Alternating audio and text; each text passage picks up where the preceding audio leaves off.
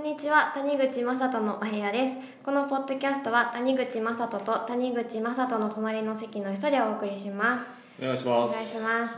と今日は私たちが初めてお会いする人とポッドキャストやります。えっとゲストのラフラクブログを運営されているタク鈴木さんですよろしくお願いします。はじめまして鈴木です。お願いします。はじめまして。私たちも15分前に会ったばっかり会ったばっかりですねなんかいきなりポッドキャストみたいなはい。あもともとあのブログであの記事他人、まあ、私について書いていただいたのをきっかけに、えー、と声かけたんですけど、ありがとうございます、はいえっと、私のねあの身近な人っていうのは面白くないとしか言わないんで谷口さんの、ねと友達は谷口さんのことをつまん面白くない。同僚がね つまんないつまんないって言うからたまには面白いって言ってくれる人を話さないとこっちも腹立ってしょうがない。そう。それで昨日あそうあの谷口雅人観察日記の LINE アットでタク鈴木さんお友達になってくださってるので、会いませんかって声かけたら今日来てくださったっていうすごい、はいありがとうございます。フットワークのフットワークがいですいえい。えっと今はタクさんははい。ブログだけではい。飯を食ってると。いいうブ。ロガーさん、そうです。はい。プロブロガープロブロガー、そうすごい。ね。谷口さんはねブログだけじゃ無理だよね。書いてないもんね。ブログは書いてないですあんまり。ね。すごい。えいつからブログ書いてるんですか？と書いたのは実はもう3年前ぐらいですか。2013年の1月なので、この頃はまだ会社員だっその頃はえっとフリーターでしたね。2013年の4月から会社員で、それまでちょっといろいろあってなんかフリーターを1年ぐらいやっていて、あはい。へでフリーターの時に始めてって感じですね。で会社はゲーム会社に入り、はい。はい。ちょっと違うなと思って、はいもうブログ書くの好きだから、はいブログでっていうそうですね。はい。すごいですね今はブロガーの中だとその、はいまあ、ネイティブ広告というかそのはい広告をどんどんやっていこうっていう雰囲気があるんですか、いやーブロガーでもまだないですね。あんまりないあんまりないですね。あはなるほど。池田隼さんとはね、はい。どんどんやっていくって感じ？いそうですね。ね。はい。あの独立する会社辞める時池田さんに相談し、そうですね。はい。面識があるそうです。面識があって、えっと、僕がまだフリーターやってて2013年の3月に社もうすぐ社会人っていうところで池田さんの存在を知って、うんなん。かちょっと面白そうだから喋ってみようってことででお話ししたらなんか「あなたいけますよ」みたいなことを言ってもらってなぜか。でも池田さんは基本的に「いけますよ」って言うんですよ。あだからそこでなんかちょっとそそのかされてというかなんかうん。をやってみようってなって。プロブロガー目指そうかなと思って書き始めたのがきっかけですね。えー、すごいでその間になんか独立までもちょこちょこお会いさせてもらっててうんうん。でまあ最後は背中を押してもらったって感じですかね。はい。まあちょっとした師匠みたいな。そうですね。弟子にはなってないけど、はい。はい。アイデあなんかお話しして後押ししてもらったそうですね。はい。影響を受けてるってことですそうねですね。はい。なんか最近アシスタントの方雇ってますけど、コーチで、はい。僕が初代なんじゃないかと勝手に思ってます。ねあいいんじゃないですか。言っちゃってそれ。勝手に。はい。なるほど。そうですね。はい。毎日一本は書いてるんですよね。そうですね。はい。うんそうですね。えね池田さんなんかなんかもう仏教の匂いがするんですけどね。ー、いや仏教といや伝道してるってなって感じでなんか、はい。まあすごいなと思って。今なんでウィキペディアで高野山をくくってる？いやあの高知で伝道してるじゃないですか、はい。だからあー。なんか高野山の空海と近いの似てるなと思ったんですよね。ああんな高野山なんかねいきなり寺作ろうっておかしいじゃないですかえ温泉掘るんじゃないの？寺作るの？いやじゃなくてあの高野山があーのはいはいはいきなりここにで寺作って伝道しますっていうのも、うん当時からすれば頭おかしいですよね、ーおー山山奥じゃあで池早さんは？いやだから素晴らしい天な才天才。う天才だね。ん、伝道されてるなと思ってね。そっか池田さんはお坊さんだったんだな。なるほどなるほど。第一弟子。第一弟子の認識です、うん。はい。そうなんです。で実際移住されてからもなんか会いに行ってあそうなんですか？はいなるほど。なんか森の向こう側にあるお家ってそうですねはい。皆さん言ってるけど。本当に山ですね、えーはい。すごいでも今26歳なんですよね。そうですねはい。あ谷口さんは？ー43です。私は26だったらもう会社入ってないかもしれないですよねやっぱりね。あれじゃない？あのうどこだっけ？あのアメリカのテキサスから帰ってきたぐらいじゃない よく考えたら最初から会社入ってないからな。と 確かに。空手しにアメリカ行ってる時点で、会社入ってねえじゃんみたいそうだね。で警備のバイトしてみたいな。なよく知ってますね。あれ小説読みましたもん短編小説。えあとねポッドキャスト聞いてるので。ネット企業の夜明け前。あはい。ありがとうございます？あれ面白いですね。100円払うやつ。はいそうです。ウケるすごい。大ファンでいらっしゃいます。ありがとうございますいや嬉しいですね。身近にファンがいないからね。なんかすごい褒められてる感じ。いやいやいやいやこれがあの正常で。私がなんで身近な人が面白くないっていう声にあのどうでもいいかっていうと例えば面白いのはツボ様々だから、うん。100人いて5人面白いという人がいると思いますと。自分の話に対してね。5人？5人、うん。うん、そうするとあの身近な人ってさ別にそんないないじゃん。そのうちの100人のうち。うん。ほとんど含まれてないんですよ面白いっていう人が。うん。でも100人まで広がったらうん。あの5人面白いってなんか言ってるから目に入るからうん。それでいいわけじゃん。だから元気出してたんです。身近な人にいくらつまんないと言われようがうん。気にしてないよ。でも気気にしてるよねすごいあのあんまり当てにならないってことなんですよ。分かった分かった、ううんそれを得意げにつまんねえんだよとかって言われるとやっぱり腹立ってくるじゃあ今日はあのタックさんにねあ甘やかせてもらいましそうょうねちょっとうん甘やかして。本当楽しみにしてきました本当に。緊張してます本当に。緊張してます？してますよ。緊張してます。しかもなんか受付のところでなんかさりげなく「あどうも」みたいな感じで入ったんであなんか芸能人に会ってる感じだったんですよね最初はうわーなんちょっと。こんな素直な。いらっしゃると本当に。初めてですねはい反応心が現れますね。へひねくれた人間しか周りにいないです。ー 私みたいなのしかいないからね。そうそう。だ隣さんすごいなと思ってなんかタメ口で行くじゃないですか。すごいなと思って。タメ口するから怒られるんですよ最近なんか怒りました？最近怒って最近怒ってないよね倫理とかをそれ、うん。字が汚いとか。読めないんですよ。あそうなのあとのり付けも。のり付けをしっかりしてくださいって。事務作業が。苦手ででそう。なんか請求書もなんかあれみたいなの書いてましたよね。そうなんですあのブログで。そう。はい。苦手なんですよ。なるほどなるあすいません。ちょっと余談になっちゃいますけど、えで、はいほどはい。あのー本題の、はあ先の記事でそのはい。ノンスタイルの漫才っていうのが、はい。あのはい。まあ、私の言ってることに近いんじゃないかというはい。話を記事ブログに書かれてまださったやつですね、あのユニクロのタイアップで、はい。えーノンスタイルがあのユニクロを踏まえた漫才をしてたっていうものですよね。漫才の中でユニクロの服をこれ、うん。これこれって紹介していくっていう。うん。うん。そうですね。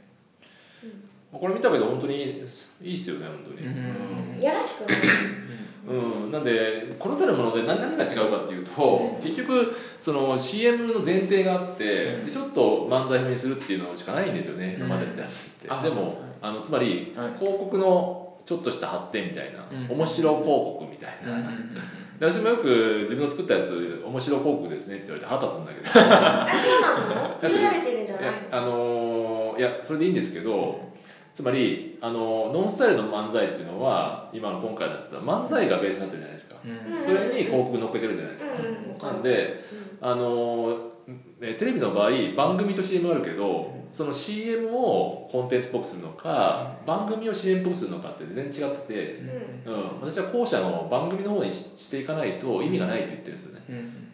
っていうのはそれはつまり面白い CM なんていくらでも昔からあるんですよ。うん。ある。あうん、でそれがウェブだと長尺できるから90秒で今までーうん。30秒を90秒の面白 CM 作ってみましたところで、うん。いいっちゃいいんだけど、うん。視聴数があ再生数がのー新しくは特にないんですよね。そうじゃなくてあの、えー、と番組の方を作るって何かっていうともう1時間2時間でもうちょドラマ？うんドラマでもいいんですけど長い時間できるんですよね、うん。そのコンテンツの方を広告に寄せると。うん。でも広告の方をコンテンツに寄せると結局短い時間なんで終わっちゃうんですよ、うん。だからノンスタイルの漫才っていうのも結構長いじゃないですか。はいそうですね。だから長くやってても嫌味じゃないっていうのは番組を CM に寄せてるから。うん。で、まあ、この違いっていつも毎回言ってるんですけどあんまりピンとこないのかな。うんでも広告主にとっては後者の方がより自分の企業名なり商品名を見てもらえるから嬉しいのかななんてことそうなんですよね。はい、でのはずなんですけど、はい。あんまり前例がないからあーのというのはテレビ自体も番組と広告が離れてたし、はい。えーあとさまざまなコンテンツ今まで有料販売モデルじゃないですか。CD でも何でも、ああはい、うん。はい。だからこういうくっつけた形式っていうのが昔はあったみたいですけどねテレビのあの黎明期にまあ一社提供で、はいえーで最近見てないからみんな慣れてないだけだと思うんですよね、うん。であの有料販売モデルの何が問題かというと、はい。問題まあそれはそれでいいんですけど恋愛だあの歌だったらもう恋愛の歌しか作れないんですよ。ああ売るためだから。はいはい。だから一番売れなくちゃいけないから、はあのもう何でも恋愛。い、うん、あと桜とか、ああ 4月3月の、うん。一番大きな、あのターゲットになっていくので、いうん。有料販売なんでね。はい。なので昔はもう A 面ではい。そういう広いリーチ取って、はい。もう B 面でアーティストが好きな歌をうん。なるほど作るみたいなはことでやったわけじゃないですか,、番組で言うとテラスハウスとかトヨタのだ番組の方で言えばね、うん。だから音楽って。何が言ってるかというとあのスポンサーモデルっていうのは、あのそんな広告なんて邪魔だって言われ言われるけど、そうじゃなくて歌が恋愛以外に成り立つと思ってるんですよ。うん、例えばなんだろうね。もうトイレの歌でもいいじゃないですか。トイレ。うん何でもあの寿命の歌でもいいし、うん。うんリストラの歌でもいいし、うん。要はテーマがスポンサーによって自由になるその分。うん。うんなんで広告が邪魔なんじゃなくてあのスポンサーによってあの恋愛以外の歌が作れるんじゃないかなと思ってえ自由度が上がるってこと？そうそうそう、うんだからコンテンツにとってもいいんじゃないかなと思ってるんですよね、うん。うん。まあできてないけどね。音楽プロデューサーに？いや来年はもうななりたい。ねも俺は。う秋元康か。ただ残念なことにスポンサーモデルだからそれやるとしたら儲からない。ああの有料販売モデルのような形ではね。なるほどー最初にいくらってもらって以上、あとは無料だからうんうんうん確かなるほどにでもユーザーにとってはただだからね。うん。まあコンテンツただに近づいてるからね、うん。しょうがないよね、その辺どうですか？ちょっと私の考えだったんですけど。はい、いや本当に僕もそっちの方がいいと思ってて、やっぱりまあさっきも言ったんですけど広告主としても長く見てもらえるから嬉しいしやっぱりコンテンツ作る側としてもやっぱりなんか広告主に縛られないないというか縛られないわけじゃないんですけどある程度自由度が高い作品を作れるようになるので、まあ、そっちの方がいいんじゃないかなっては思いますよね。なんか谷口さんもなんかそうやってもう笑いだけじゃなくてなんか泣かせたいみたいなこともなんかどっかのインタビューでおっしゃってたじゃないですか確いかやーね泣かせると本当にかっこいいですよね。あの24の瞳見てたんですけどこの間、は あの木下圭介監督のもうずい一番最初のバージョン。はい。あの映画で何何回も作られてるんですけど、もう本当泣かせる話なんですけど、なんかやっぱり結局ねインパクトが出せればいいので、うん。ユーザーに対して、ああえーはだからね笑いと泣きの振れ幅ですよね基本的には。だから笑いの天才とかはい。だったら別に笑いでいいと思うんですけど、はい。私の場合そうじゃないので、うん。やっぱりあのね振れ幅とかそういうであのまあテクニックじゃないんだけど、でやっていかないとダメだなと思うので、今ネットの PR 記事とかね言ってるワードってやっぱり面白系ですもんね多いのは。うん。でコミュニケーションで、はい。まあ、ああいうコンテンツっていうのはシェアするってことは、はい。まあ、プレゼントしてるわけじゃないですか。あの相手にとって周りにとって、はい。でも笑い話って本当に茶菓子みたいなもんで。あの気さくにあげやすいけど、はい。悲しい話って結構あ重いお土産だよねなるほど。でためになるとかおも、まあ、あの悲しいとか全然ありだと思うんですけど、はい。なんだろう、うん、その茶菓子の軽さはないよね。うんうんうんうんうん。うんなるほど。あとやっぱリーチは取りたいよね。PV は。ちゃんと撮りたいから、そうすると面白い方が見やすいのかもしれないです。軽く、うん。見やすいシェアされやすいんですかね。見やすいんですかね。そうですね、重い話ってシェアしにくい場合もあるかもしれない、でも最終的にそれがハッピーエンドになったら Facebook とかでシェアされるんですそうですね。Facebook っぽい感じで。す、はい。いい話の。悲しい話の後にフォローが入るっていうのはね、よくテレビでやってますもんね。うん。あの漫才の本で面白かったのは、はい。あ読んでるかもしれないんですけど、はい。えー、ととある、えー学園、うんえー、と小学校の運動会のビデオを、はい。あのテレビで映す時があって、はでまあ走っててこけるっていう単純な、はい。あの動画なんですよ。はい。でそれをあのそこで終わっちゃいけないと。うんでそこから立ち上がってニコって笑うまであの映さないと笑いにならないって話があって。だからこけた段階だと、はい。この人心配になっちゃうじゃないですかみんな。が、はい。なんであのフォローが入らないと。あこの人は大丈夫だったんだっていう、あの落ち振りがあって落ちがあるじゃ終わらないと、はい。あのそこまでフォローしないと、うんうんっていうのを読んでなんか面白いなと思ったんですけど。ああそっか。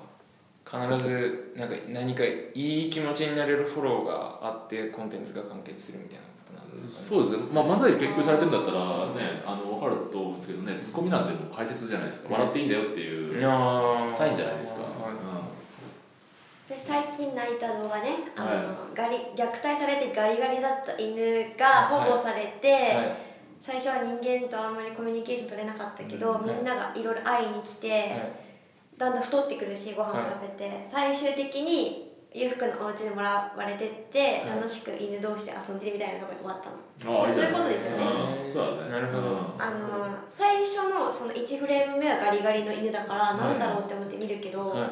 だんだんこのハッピーエンドに行って、うまあ私もね泣いちゃったよね。あれ？な泣くんですね。いやいやあの目から汁が出て画面が見えなくなっちゃうぐらい。んそれ動画タイトルだけ見ましたね。見ました、どっかで。はい。そう。はい。ハッピーエンドでした。ハッピーエンドなあそうなんですね。そっか。確かに。今本当にでもポジティブなものが多いですもんね。本当に。まあそうですねまあでもさっきの話で言えば、はい。あの漫才も一つなんですけど、はい。もう来年は何でもありになってくるだろうなと思ってて。ああはだから店とかも最近企画系の店多いじゃないですか、いはい。はあのマッスルカフェとか、あのああった、えー秋うん夏にあったやつだね、はい。とかね、うんなんかムキムキの人が、はねカフェ店員してくれるってあれも限定じゃないですか、開はい。開催じゃないですか、はい。ああいうリアルな店とかあのフェスとかいはい。もしくは音楽とか、どうまあ、ドラマとか動画の、もう何でもありの、うん。やってることはそのコンテンツと広告の組み合わせなので、はい。まあどこでも何でもありなんですようんね、ジャンルも広がっていく。だからジャンルの広がりが多分来年テーマだと思ってて、うんうんボコボコ出てくると思いますよ、あそううん。新しい方がっていうか。動画元年来ますか？どうまあ動画というかも関係うない動画とか関係ない何でもありになるだろうなと、うん。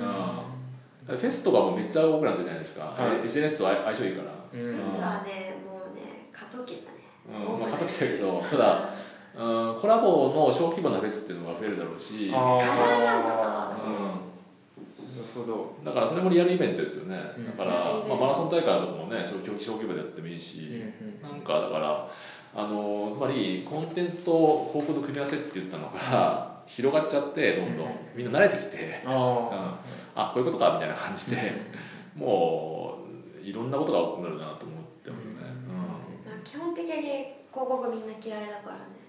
うん、嫌いだけどだからその漫才ノンスタイルの漫才見てるともう分かってるじゃないですか大体やり方が、うん。だからもう分かってきた人が増えてきてるから、ううん。それを自分の得意分野に結びつけてうん。やるだけなんで、うん。うん。で今のお話聞いてちょっと思ったんですけど、ねなんかスポンサーありきの漫才師で食っていくみたいな道ってないんですかね？なんか例えばあトヨタさんにスポンサーついてもらって僕たちは車のネタをやりますみたいな、うん。でそれでお金もらいますっていうなんかやり方って一つあるんじゃないかなと思ったんですけど。専属はあれでしょうね全然、うん。うんまあ、トヨタ出る以上日産は出れないからね。あー。競合排除はしなるほど。ない必然的にそうなってくるんですね、あとなんか3年間は競合出れないとかあるかその縛りはあるかも。ーうんスカルプ D とかほら吉本さんの芸人さんばっかりあーそうですね。出てましたよね今もなのか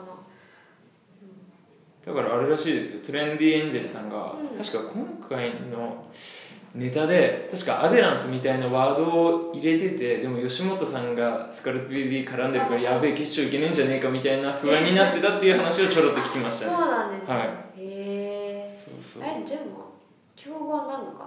なアデランスってカツラですよね。私らも、はい。あのえっとスカルプドライヤーのタイプの時に、はい。ドライヤーはい。羊毛のやつですね。それで、あのトレンディエンジェルさんに打診したんですよ、はいダメでしたね。あそうなんですか、であの仕込み iPhone の森。あ森さん。森さん。はいさん。とあとあのナナピのいや激ヤバの人はいそうです長島さん長島さん。はい。あそうなんですね。で森さんも本当にねもう売れっ子で、はい。